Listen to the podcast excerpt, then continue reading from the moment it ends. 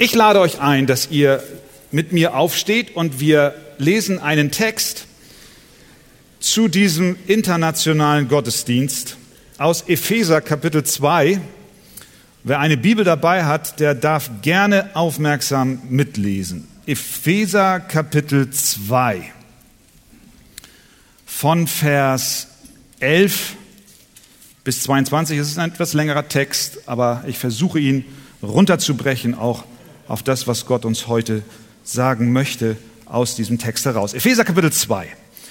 Darum gedenkt daran, dass ihr, die ihr einst Heiden im Fleisch wart und Unbeschnittene genannt wurdet von der sogenannten Beschneidung, die am Fleisch mit der Hand geschieht, gedenkt daran, dass ihr in jener Zeit ohne Christus wart, ausgeschlossen von der Bürgerschaft Israels und fremd den Bündnissen der Verheißung.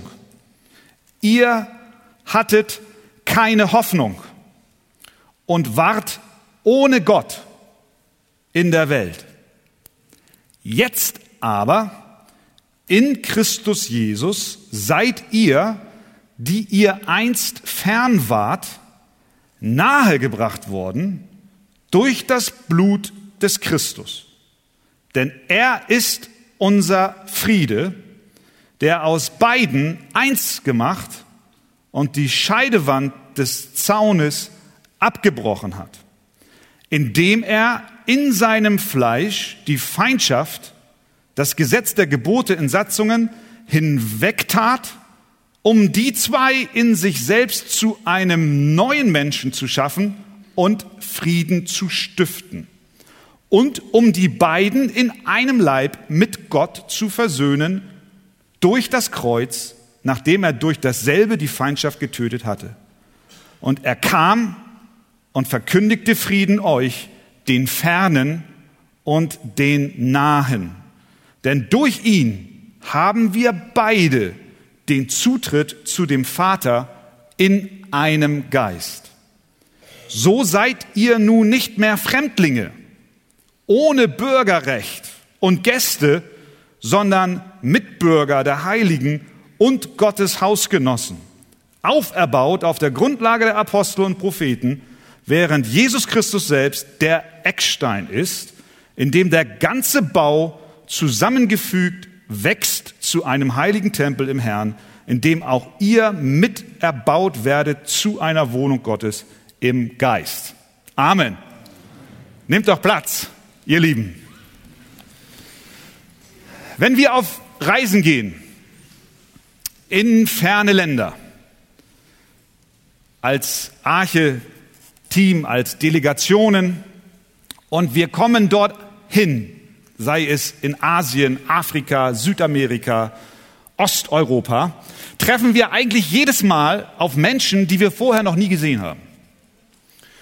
Und es ist erstaunlich, wie schnell, obwohl aus verschiedenen Ländern, Kulturen, Sprachen, wir eins sind im Geist. Ich kann mit jemandem, den ich zuvor noch nie gesehen habe, beten. Ich kann mit ihm über Gott reden. Er erzählt mir, wie er zu Christus gefunden hat, obwohl wir so unterschiedliche Menschen sind aus unterschiedlichen Umfelden. In Geschichte und Gegenwart aber, und das wissen wir auch, herrschen und herrschten Kriege. Auseinandersetzungen zwischen Nationen, zwischen Volksgruppen, zwischen Menschen unterschiedlicher Kultur. Menschen bekämpfen sich, sie haben Hass und Ablehnung tief in ihren Herzen verankert und Menschen aus ethnischen unterschiedlichen Hintergründen werden ausgegrenzt, als zweitrangig betrachtet und auch entsprechend behandelt. Das ist die andere Seite der Realität in dieser Welt, in der wir leben. Wie kann es sein, dass Menschen unterschiedlicher Herkunft und unterschiedlicher Hautfarbe und Kultur in Frieden zusammenleben. Wie ist das möglich? Das, was wir hier heute Morgen gesehen haben und nicht nur an diesem Sonntag, sondern das, was sich im Gemeindeleben durch Gottes Gnade in der Arche abspielt, ist ja etwas ganz Besonderes.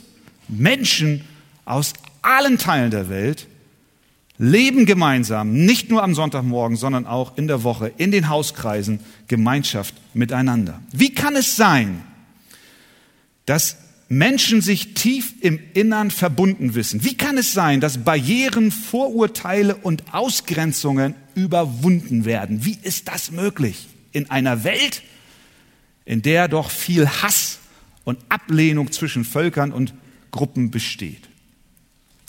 Der Apostel Paulus hier schreibt einen Brief an die Christen in Ephesus, eine Gemeinde, die er gründen durfte. Und er schreibt ihnen und erinnert sie an eine Situation und an ihren Zustand, bevor sie zu Christus fanden. Er sagt, wir haben es gelesen in äh, Vers 11, darum gedenkt daran. Erinnert euch. Woran denn? Dass ihr einst nicht gemeinsam ein Ziel hattet, sondern dass ihr in Trennung zueinander lebtet. Sie kamen aus verschiedenen, auch religiösen Hintergründen, jüdischem Hintergrund, heidnischem Hintergrund, und es bestand in der Tat eine Scheidung zwischen ihnen. Sie setzten sich aus Juden und Heidenchristen zusammen und diese beiden Gruppen hatten damals tatsächlich allerhand Stress miteinander. Es bestand eine große Antipathie zwischen ihnen. Die Gebote und Gesetze der Juden machten es kaum möglich, dass Freundschaften und Kontakte über die eigenen Grenzen hinaus möglich wurden. Da gab es zum Beispiel starke und strikte Speisevorschriften, sodass gemeinsames Essen fast nicht möglich war in irgendeinem Haus, es sei denn, es war ein jüdischer Haushalt. Und diese Trennung zwischen diesen religiösen Gruppen beziehungsweise zwischen diesen ethnischen Gruppen auch wurde besonders deutlich im Tempel in Jerusalem. Das war der Tempel, der damals zur Zeit Jesu stand und auch Paulus äh, kannte ihn. Und in diesem Tempel gab es, wie wir wissen, einen sogenannten Vorhof der Heiden. Dort durften Heiden rein und Juden rein. Aber ein Schritt weiter in den Vorhof des Heiligtums durften nur Juden rein. Es war eine, eine Trennung vorhanden. Ein Steingitter, eine Mauer war dort etwa anderthalb Meter hoch und teilte den Vorhof in einen äußeren und in einen inneren Bereich. Und an dieser Trennwand, mit der deutlich wurde, dass hier keine Einheit besteht, waren alle paar Meter ein Schild angebracht, wie wir das auch bei Grenzzäunen manchmal sehen.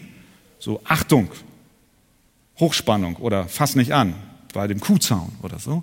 Und da stand tatsächlich, da standen Schilder und die wurden 1871 und 1936 bei Ausgrabungen gefunden. Zwei solche Tafeln. In roten Buchstaben stand folgender Text. Kein Fremdstämmiger darf hineingehen in den Bereich der um das Heiligtum befindlichen Schranke und Einfriedung. Wer dabei ertappt werden sollte, wird für sich selbst schuld sein an dem daraus folgenden Tod. Stand also Todesstrafe darauf, wenn ein Nichtjude diese Barriere überwunden, überwinden wollte. Der Apostel Paulus erinnert sie. Denkt dran, ihr wart ausgeschlossen, Vers 12, von der Bürgerschaft Israels fremd den Bündnissen der Verheißung. Ihr hattet keine Hoffnung. Ihr wart ohne Gott in der Welt. Ihr kamt nicht rein. Kein Zutritt. Aber dann scheint eine Veränderung eingetreten zu sein. Es war nicht nur kein Zutritt für die Heiden zum Heiligtum, sondern diese Barriere verursachte auch eine Barriere zu den Menschen untereinander. Sie waren nicht eins, weder in dem Zugang zum Heiligtum noch in der Gemeinschaft untereinander. Und dann schreibt er hier in diesem Text, in den Versen 19 bis 22, da ist irgendeine Veränderung eingetreten. Denkt dran, es war einmal eine Trennung. Jetzt aber, Vers 19, seid ihr nicht mehr Fremdlinge ohne Bürgerrecht und Gäste, sondern Mitbürger der Heiligen und Gottes Hausgenossen. Ihr seid ein Bau zusammengefügt, ihr wachst in, zu einem heiligen Tempel im Herrn, in dem auch ihr miterbaut werdet zu einer Wohnung Gottes im Geist. Also ihr wart vorher ausgeschlossen, jetzt seid ihr dazugekommen, ihr seid gemeinsam ein Tempel. Irgendwas muss passiert sein zwischen den ersten Versen und diesen letzten Versen, zwischen der Trennung zu Gott und untereinander hin zu einer Einheit mit Gott und miteinander. Die Frage ist, was ist dort geschehen? Am 12. Juni 1987 hielt der amerikanische Präsident Ronald Reagan eine kurze, aber sehr bemerkenswerte Rede. Er sprach am Brandenburger Tor, das Symbol für Trennung in Deutschland aber darüber hinaus auch weltweit zwischen dem Ostblock, wie man es so schön sagte, und dem Westen, zwischen dem Kommunismus und der freien Welt. Und er sagte dort vor Tausenden von Zuhörern diese Worte, gerichtet an den damaligen Generalsekretär Gorbatschow, der in Moskau die Regierung innehatte. Er sagte dies, Generalsekretär Gorbatschow, wenn Sie nach Frieden streben, wenn Sie Wohlstand für die Sowjetunion und für Osteuropa wünschen, wenn Sie die Liberalisierung wollen, dann kommen Sie hierher zu diesem Tor. Herr Gorbatschow, öffnen Sie dieses Tor. Herr Gorbatschow, reißen Sie diese Mauer nieder. Könnt ihr euch erinnern? Und, und ein, ein Mr. Gorbatschow, tear down this wall. Und dann brandete das Brandenburger Tor im Applaus auf. Menschen in Ost und West hörten das, waren emotional berührt. 1987, kein Mensch konnte ahnen, dass einige Jahre später dieses Wirklichkeit werden könnte und sollte. Der Apostel Paulus schreibt hier von einer anderen Trennung, einer größeren, einer unüberwindbareren Trennung als das, was damals in Berlin, in unserem eigenen Land geschah. Er schreibt von, er, er schreibt über einen unüberbrückbaren Graben, eine Trennung, nicht nur eine Trennung im Tempel sichtbar eine physische Mauer, sondern eine geistliche Trennung zwischen Gott und dem Menschen. Und aufgrund der Trennung zwischen Gott und den Menschen entsteht auch eine Trennung zwischen Mensch und Mensch, zwischen Völkern und zwischen Nationen und zwischen ethnischen Gruppen. Diese Trennung, von der der Apostel schreibt und von der die Bibel berichtet, fußt in unserer Feindschaft, die wir gegen Gott haben. Wir leben alle auf der einen Seite dieses Zaunes, dieser Mauer und sind von dem lebendigen Gott getrennt. Wie kommen wir dahin? Wie, wie komme ich in diesen Bereich? Was habe ich getan, dass ich von Gott in mir selbst als natürlicher Mensch geboren in diese Welt von Gott in Trennung lebe? Die Bibel sagt uns, dass unsere Lügen, unser Betrug, unser Hass, unsere Eifersucht, unser Zorn, all die Ungerechtigkeit, die wir im Kleinen und Großen aktiv oder passiv leben und erdulden, dass uns das von Gott trennt. Das ist eine Mauer eine Trennung. Gott sagt zu uns Menschen, wisst ihr, ich kann euch in der von euch gewählten Sünde und eurem Leben nicht in meinem Haus erdulden, in meiner Nähe.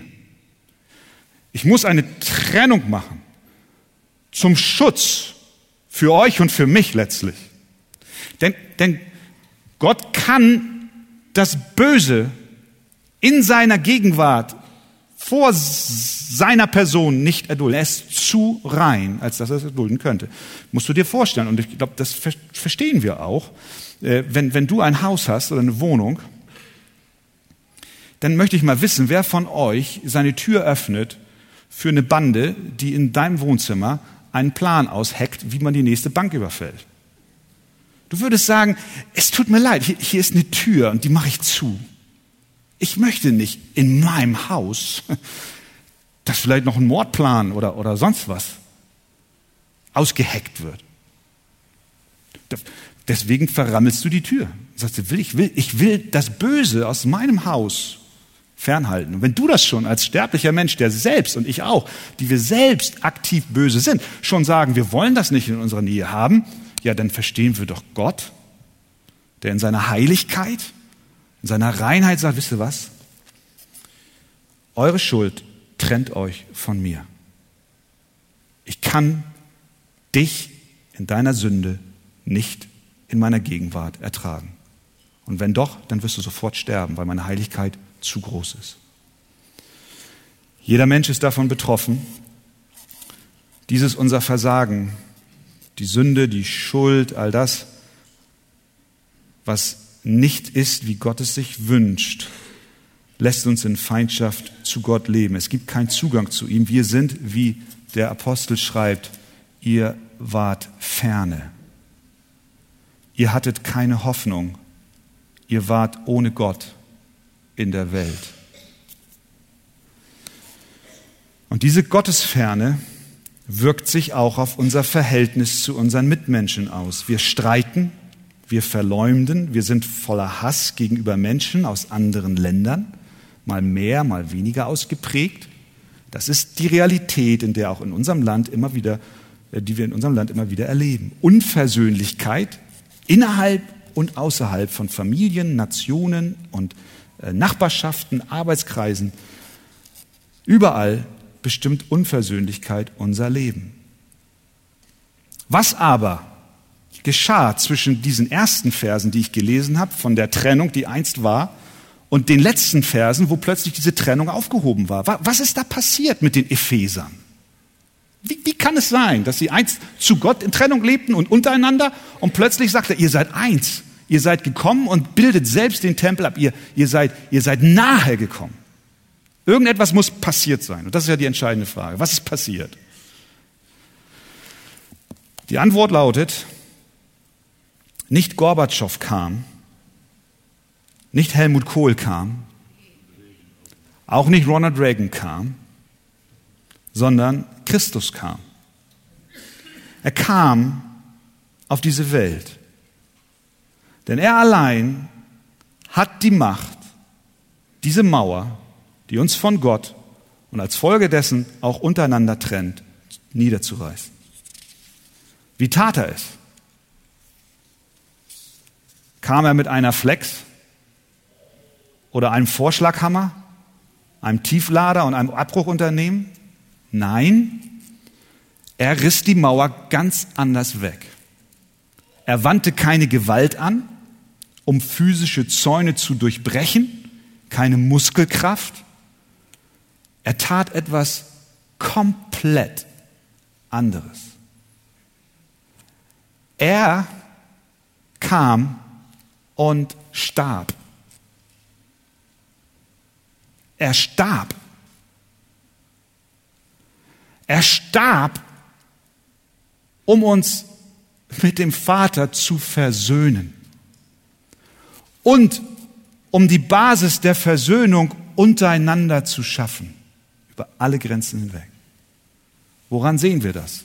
Dass genau das die Veränderung eingeleitet hat. Schauen wir in den Text. Vers 13, in diesem Mittelblock. zwischen der ehemaligen Entfremdung und der Vereinigung ist Folgendes geschehen. Vers 13. Jetzt aber, schreibt der Apostel, in Christus Jesus seid ihr, die ihr einst fern wart, fern von Gott und fern voneinander, nahegebracht worden. Wodurch? Durch das Blut des Christus. Das Blut des Christus ist Ausdruck seines Sterbens. Er riss die Mauer, sodass du nicht länger fern sein musst, sondern nahe sein darfst, nieder, indem er sein Blut vergoss.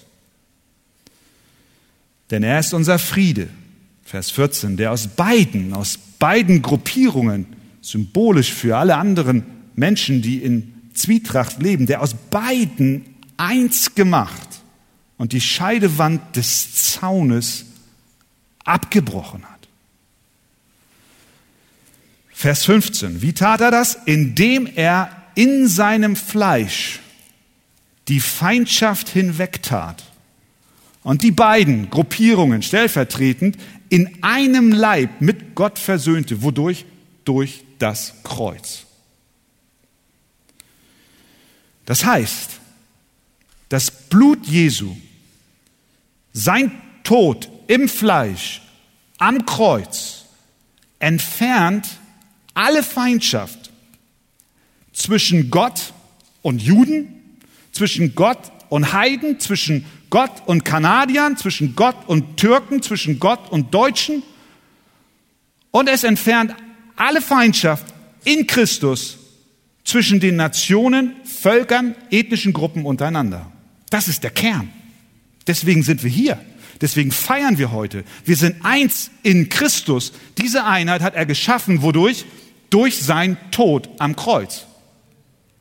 Du fragst dich, wie kann es sein, dass Menschen unterschiedlicher Herkunft in Frieden miteinander leben?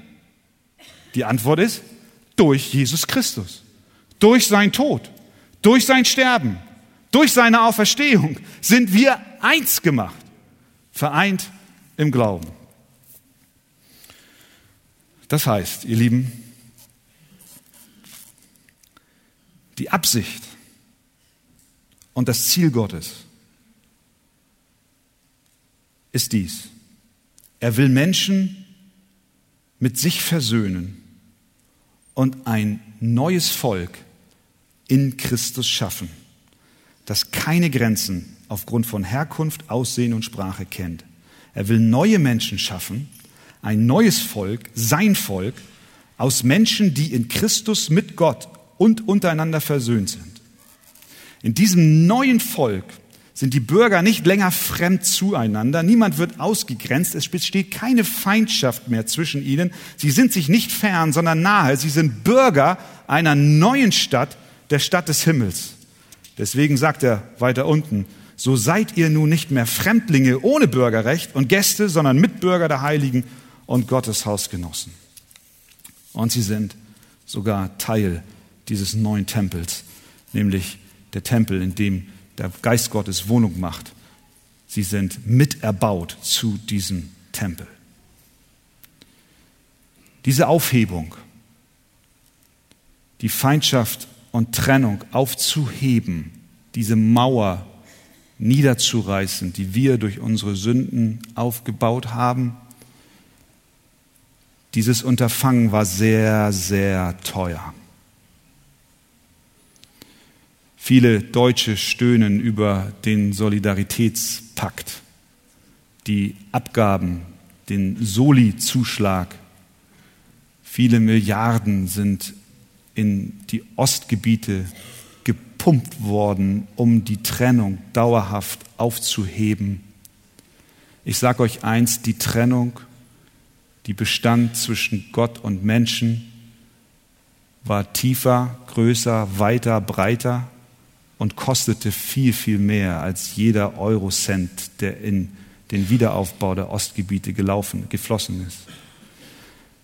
Der Preis der Einheit wurde nicht durch eine Sondersteuer bezahlt. Nein, der Preis dieser Einheit war das Leben des Sohnes Gottes.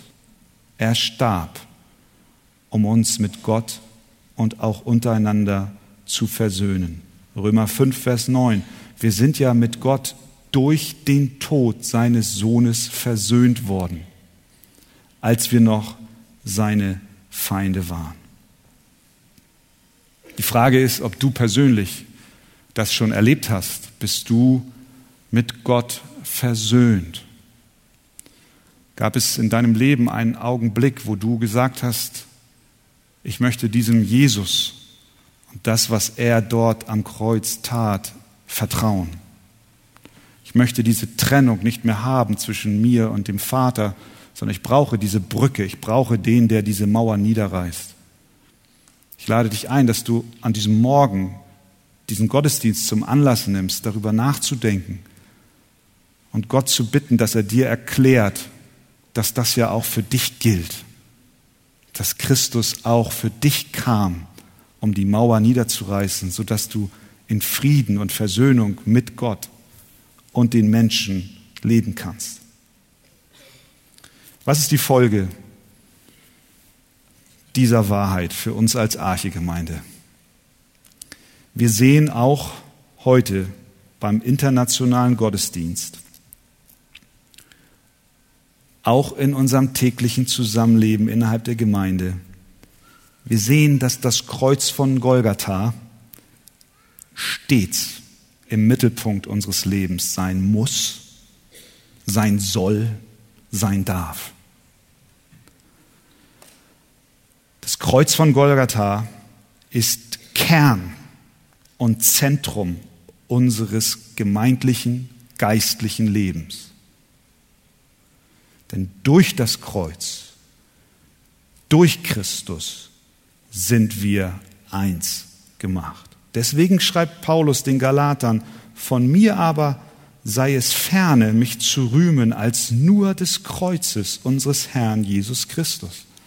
Deswegen existieren wir auch als Lokalgemeinde Arche um uns zu rühmen dessen, was Christus am Kreuz getan hat. Und die Folgen dessen, was er tat, haben wir heute Morgen hier gesehen. Vereint, eins gemacht. Das bedeutet, dass wir Woche um Woche daran denken dürfen, dass Christus im Mittelpunkt unseres Lebens steht, sowohl individuell als auch als Gemeinde. Unser Wunsch ist es, dass die Kraft des Kreuzes in unserer Gemeinde wahrnehmbar ist. Und sie wird sichtbar in der Versöhnung und Handreichung von Menschen aus allen Teilen der Welt. Die Liebe unter ethnischen Gruppen, die Freundlichkeit unter Ausländern und Inländern, die Herzlichkeit unter Menschen unterschiedlicher Sprachen ist möglich durch die Versöhnung und das Versöhnungswerk Jesu Christi. Wir sind ein neues Volk. Wir sind Bürger des Himmels. Und dort werden wir gemeinsam das Lamm Gottes preisen. Offenbarung Kapitel 7, wir haben es vorhin schon gehört. Nach diesem sah ich und siehe eine große Schar, die niemand zählen konnte.